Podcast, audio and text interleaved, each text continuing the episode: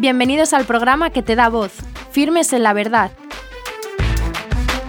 con Mariana García de Alvear.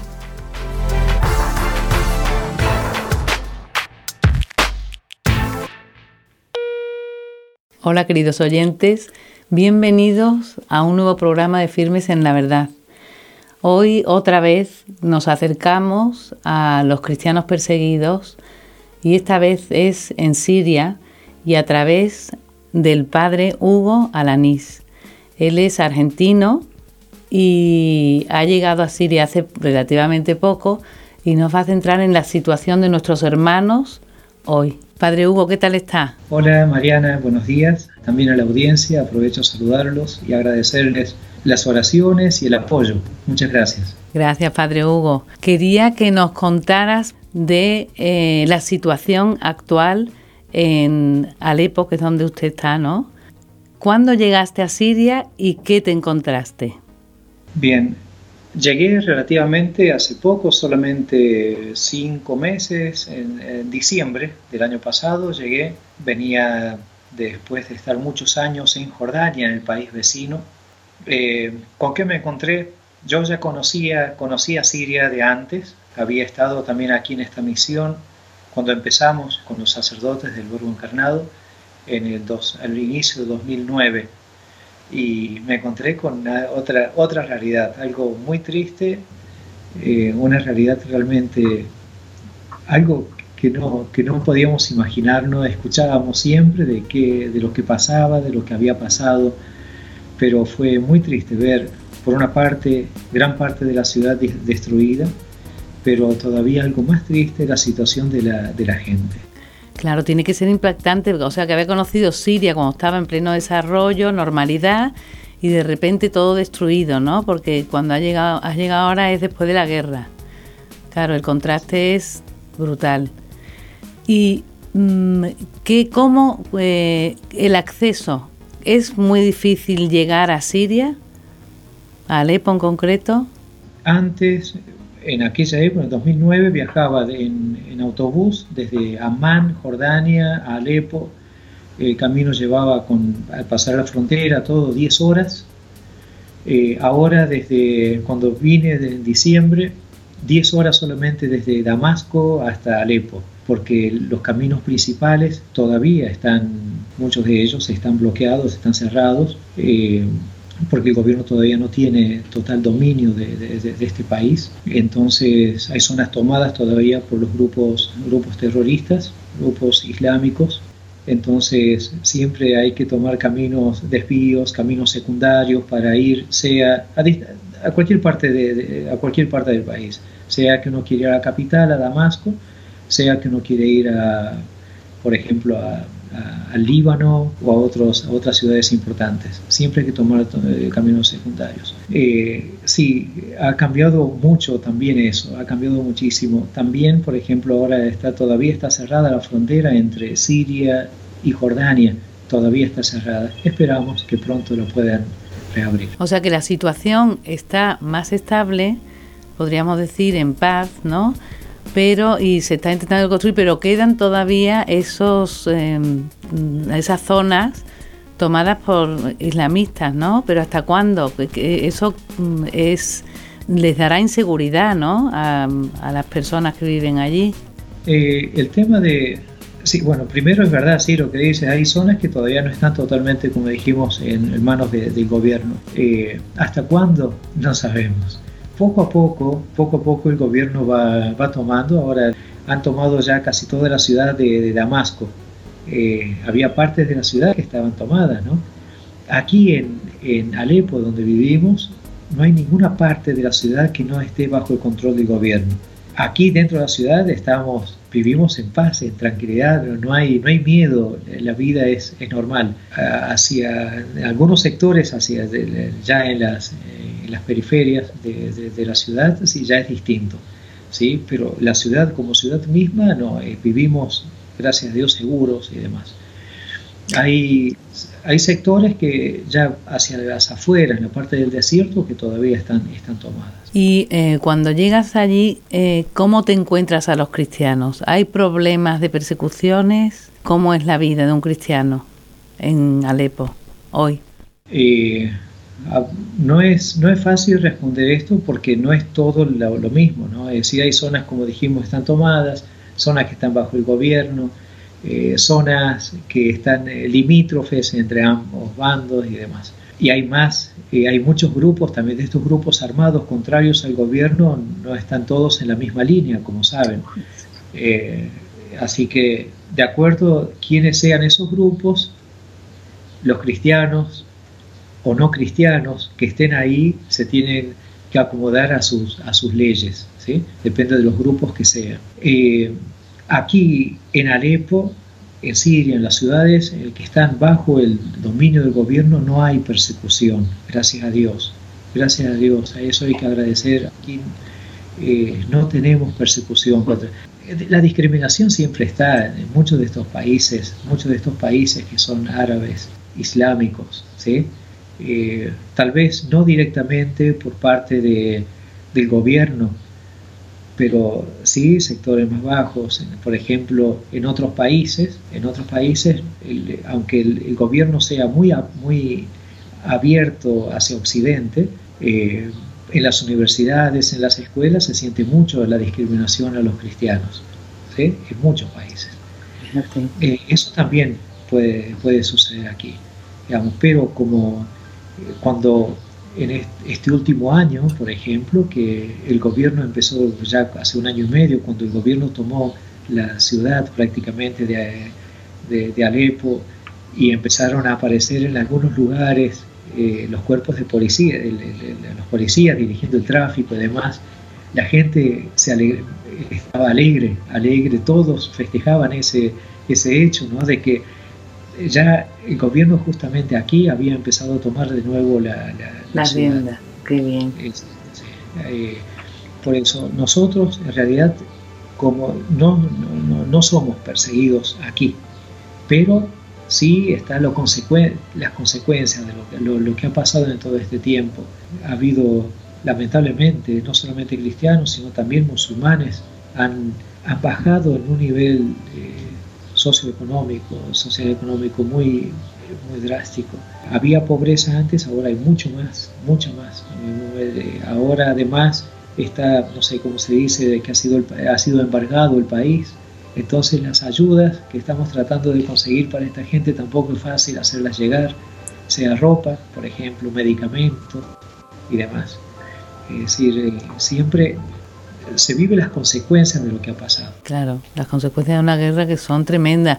Así que se encuentra una Alepo muy empobrecida, eh, me imagino que intentando ir eh, saliendo de toda la destrucción que ocasiona la guerra, pero eh, me gustaría que nos contaras casos concretos que te encuentras de la feligresía vuestra o de los de las personas, aunque ayudáis a musulmanes y cristianos, pero testimonios de personas que sean que nos den a conocer los casos que te puedes encontrar a diario, la realidad. Bueno, ahora tendría que pensar eh, rápido para contarle distintas cosas. Primero, en primer lugar, yo estoy viviendo en una zona donde estamos aquí con las hermanas de nuestra congregación, en el obispado latino, con Monseñor George, que es en la zona oeste de Alepo, cerquita de la universidad.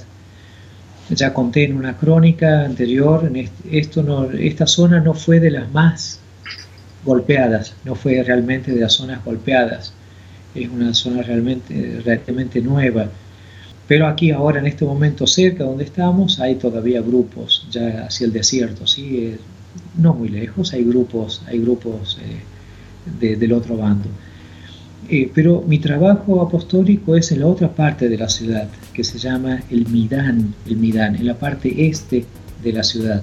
Es de, la parte de Alepo saliendo hacia el aeropuerto. Toda esa zona en un momento, por mucho tiempo, varios años, estuvo bajo el dominio de estos grupos extremistas, distintos grupos. Muchísima gente, la gente humilde vivía ahí, muchos de ellos, muchísimos cristianos.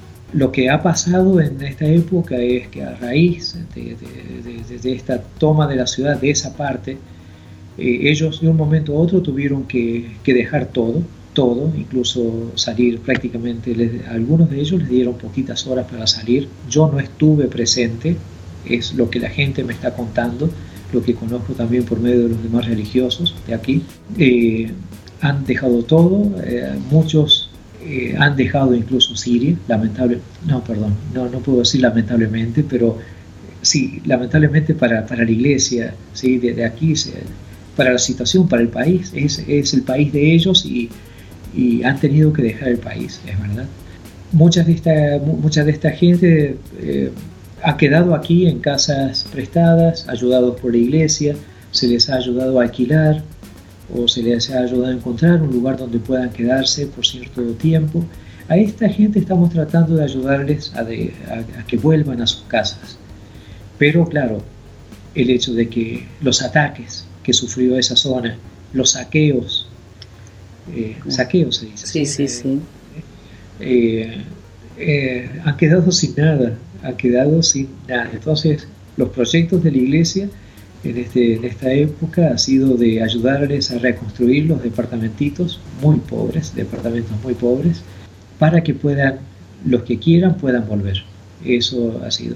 En medio de esta situación económica, por decirlo así, están las situaciones de los más desfavorecidos, que son las familias que, además de perder sus casas han perdido el medio de, trabajo con lo que ellos podían traer el pan diario a sus casas.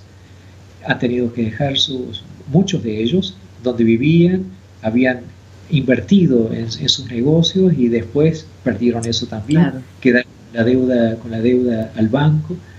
Eh, eso son cosas que es la realidad de la gente. El, banco los está buscando para que paguen. Otros, ah, eh, por las, situaciones, podríamos contar muchísimos casos de situaciones feas, morales, porque son familias que, está bien, se los ha ayudado en algo, las ayudas han dejado de venir, han dejado, ya no llegan como antes. ¿Y no llegan porque se interceptan o porque es muy difícil eh, eso, que realmente lleguen físicamente, pero eh, porque no hay los accesos que decíamos antes son tan costosos que no llegan por eso o porque me imagino que en la iglesia seguirán ayudando, aunque no internacionalmente otra, pero en la iglesia sí, pero una vez que la gente de es difícil llegar, no tenemos seguridad de que llegue allí. Una cosa es, la ayuda, la ayuda material como, como vestidos, eh, como ropa, eh, medicamentos. Eso no es fácil hacerlo llegar. Eh, las ayudas que mandan a través de la iglesia, las ayudas económicas, eso sí, gracias a Dios llega, y gracias a Dios, mucha transparencia en esto, gracias a Dios. El problema es que Siria ha dejado de ser noticia, Irak ha, dejado de ser noticia. Eh, el programa de ustedes, Firmes en la, Verdad, esto no, es que se da a conocer la, verdad, sino lamentablemente los medios de comunicación se mueven donde por lo que pueden vender, las noticias que se mm. pueden vender, pero ya lamentablemente ha dejado de ser noticia. Entonces la gente que no, como que para muchos que tienen un corazón grande, pero ya no escuchan de Siria, de Irak o de otros pueblos que necesitan. Entonces ya dejan de haber colectas, dejan de haber ayudas, dejan de, eh, las ayudas dejan de, desgraciadamente ya no llegan como antes.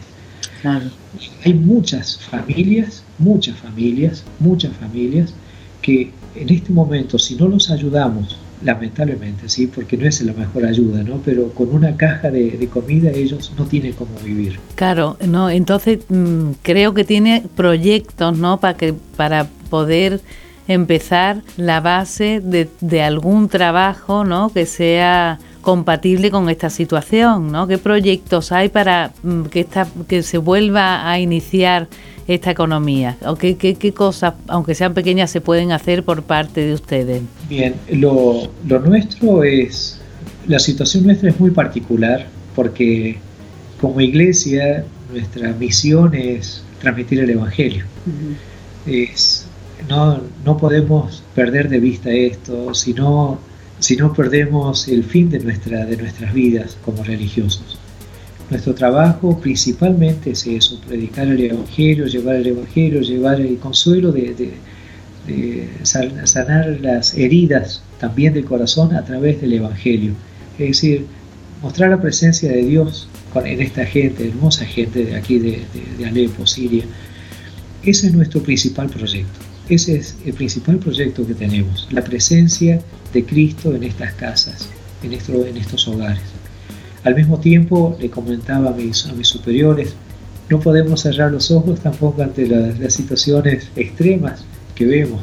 Eh, como te decía, hay familias de que si no se les ayuda ahora con una caja de alimentos, no tienen cómo vivir. No tienen porque no hay, no hay modos, no, no tienen modo de trabajo. Entonces, poco a poco estamos trabajando con voluntarios, estamos, eh, para no ser nosotros que llevemos adelante estos proyectos, sino que nos estamos sirviendo del apoyo de los laicos, que es propiamente el trabajo de ellos, ayudándoles, formándolos en esto, en, en que nos ayuden a programar, realizar distintas cosas. Lo que estamos haciendo nosotros en este momento, ya hace un mes, inauguramos la iglesia en una de estas zonas más devastadas, en Nuestra Señora de la Anunciación, en la zona del Midán, una capilla de una iglesia muy chica, pero que es centro de oración, centro de oración en primer lugar eh, de esta gente y de ahí, de esa zona que está derrumbada, ya estamos eh, elevando a Dios nuestras peticiones. Al mismo tiempo estamos empezando con cursos de formación profesional, de acuerdo a nuestras pobrísimas eh, posibilidades. Ahora hemos empezado con un curso de peluquería, ¿sí?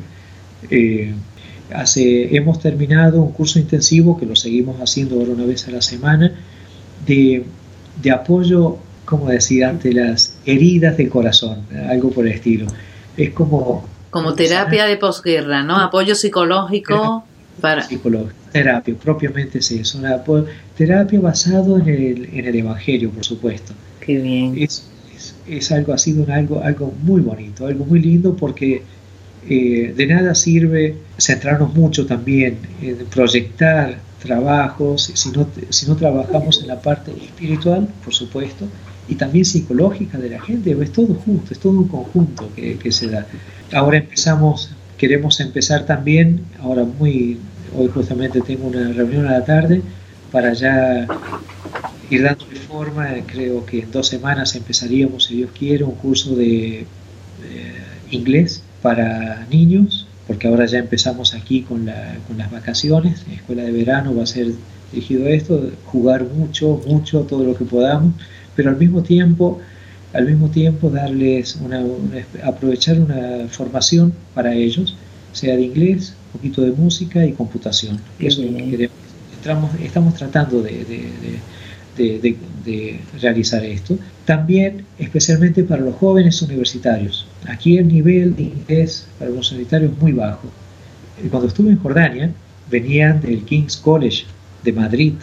Eh, ellos vinieron a ayudarme varias veces en este colegio y el trabajo que hicieron fue hermoso. Eh, me encantaría que se pueda hacer aquí también, pero ahora no es conveniente en este momento que vengan eh, tanta gente, tantos voluntarios, esperamos un poco que se calme la cosa. Queremos justamente ayudarles a estos universitarios con el currículo, mejorar el currículo vitae de ellos, porque de este modo van a tener, una vez que terminen la universidad, una mejor oportunidad de trabajo sabiendo inglés y computación. Esa es la idea. Nosotros, no es nuestra, nuestra el mejor modo de dar un pedazo de pan como se hizo sin pescado sin enseñar a pescar. Sí, eso siempre ese, ese ejemplo está. Y lamentablemente hay muchas familias que le tenemos que dar en este momento también el pescado, porque no pueden, no saben, no hay un lugar donde pescar, no hay un lugar, no, no tienen nada, especialmente porque aquí han quedado, saben que no, no sabemos exactamente el número, pero tal vez más de la mitad de los cristianos han dejado Siria a causa de la guerra. No sabemos el número todavía. A lo mejor volverán algunos. ¿Hay, ¿Hay posibilidades de que vuelvan? A lo mejor se empieza a reconstruir la ciudad de Alepo. Algunos, algunos han vuelto, poquitos. Otros están viendo qué pasa en este tiempo para ver si, si, si, vuelven o no. Eh, esperamos, esperamos que sí. Eh, yo creo que es muy importante recordar quién es, quién es esta gente con la que estamos trabajando, quién es esta gente que ha sufrido esta guerra, tanto en Irak, eh, Siria, también todos los problemas que ha habido en el Líbano y hay, en Jordania, eh, Palestina, Israel. sabemos que son, son descendientes de los primeros cristianos, ellos, esta gente. Si nosotros en Occidente somos cristianos, es por ellos, ¿no? es por esta gente, porque fueron ellos los que escucharon el llamado de, Cristo, fueron los apóstoles, fueron ellos los que escucharon el, llamado, eh, la prédica de los primeros discípulos. ¿sí? Eh, San Pablo se, se convirtió aquí cerquita, aquí muy cerca se convirtió.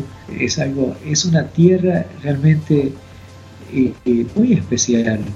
Nosotros estamos trabajando como congregación, como muchísimas congregaciones en distintas partes del mundo. Yo creo que las necesidades, eh, las necesidades en muchas partes, en Asia, en Latinoamérica, en África, también son muy grandes, las necesidades materiales. Pero no tenemos que olvidarnos de que esto es parte de la Tierra Santa, es parte de, es la tierra donde, donde se generó el cristianismo yo creo que es nuestro, nuestro deber también rezar, especialmente rezar por, esta gente, por la situación, por la paz en estos países. Además, porque es una paz muy injusta, eh, perdón, una guerra muy injusta, nos han quitado la paz, ¿no? de un modo, como dice el Papa, con muchas mentiras. Hay muchos intereses que nosotros no conocemos ni siquiera son lo que, lo, que se dice en los medios de comunicación, ni siquiera es eso. Hay muchos intereses de los que no se habla. Y es esto lo que está motivando justamente los, los ataques que todavía hay. Eh, eh, esto, ¿cómo se dice? Esto, la, el hecho de que este país está embargado. Eh, Esa deuda, ¿no? Sí, la deuda tan grande. Padre, con qué cariño habla, pero qué, qué es verdad, qué importancia tiene que el cuidar, el apoyar a estos santos lugares, eh, está muy bien para darnos cuenta de la seriedad que tiene el no abandonar. Y eh, entonces podemos ayudar con la oración, desde luego, y eh, si alguien quiere alguna ayuda económica, hacerla, ¿cómo puede hacerlo? ¿En contacto con quién se debe poner? Porque el Instituto del Verbo Encarnado, a lo mejor en España tienen personas que recogen ayudas o como voluntarios que quieran ir, como si alguien se, se, siente interpelado por esta entrevista, ¿qué puede hacer? Tenemos una cuenta de PayPal y también otro modo depende de las ayudas o el voluntariado. Si alguien se quiere comunicar directamente con nosotros, puede hacerlo a mi email, Hugo Alaniz, H-U-G-O-A-L-A-N-I-Z, arroba ive.org, Instituto Verbo Encarnado, ive.org. Está esa dirección y, de acuerdo, si piden oraciones, también lo pueden hacer, eh, rezamos con nuestra gente, con nuestros niños. Si alguien, por ejemplo, está interesado, no es fácil mandar cosas, pero por ejemplo en Jordania lo hicimos hace mucho con voluntarios, amigos de, de Barcelona, en, Jordania fundamos el primer SPLAI, que es como un scout fuera de Cataluña, ahí. Eh, y ellos una vez hicieron un rastrillo de instrumentos musicales. Mm. Eso fue una cosa muy bonita. si alguna vez alguien pudiese venir o llegarse hasta el Líbano, vemos ese modo también, seguimos en ese material siempre es bueno, todo. Lo que pasa no es fácil mandarlo, no, no es fácil. Qué gran testimonio el del padre Hugo Alanís. Qué pena eh, no poder seguir aprendiendo de estos hermanos cristianos, pero sí tenemos manera de estar muy cerca de ellos, aparte con nuestra oración, con eh, poder contactar con ellos también y otro tipo de ayudas. Entonces, bueno, eh, no olvidarnos de nuestros hermanos perseguidos que viven en esa zona tan vulnerable, con tanto problema, con tanta pobreza, pero con gran fe y bueno, nuestro apoyo siempre. Hasta el próximo programa. Gracias.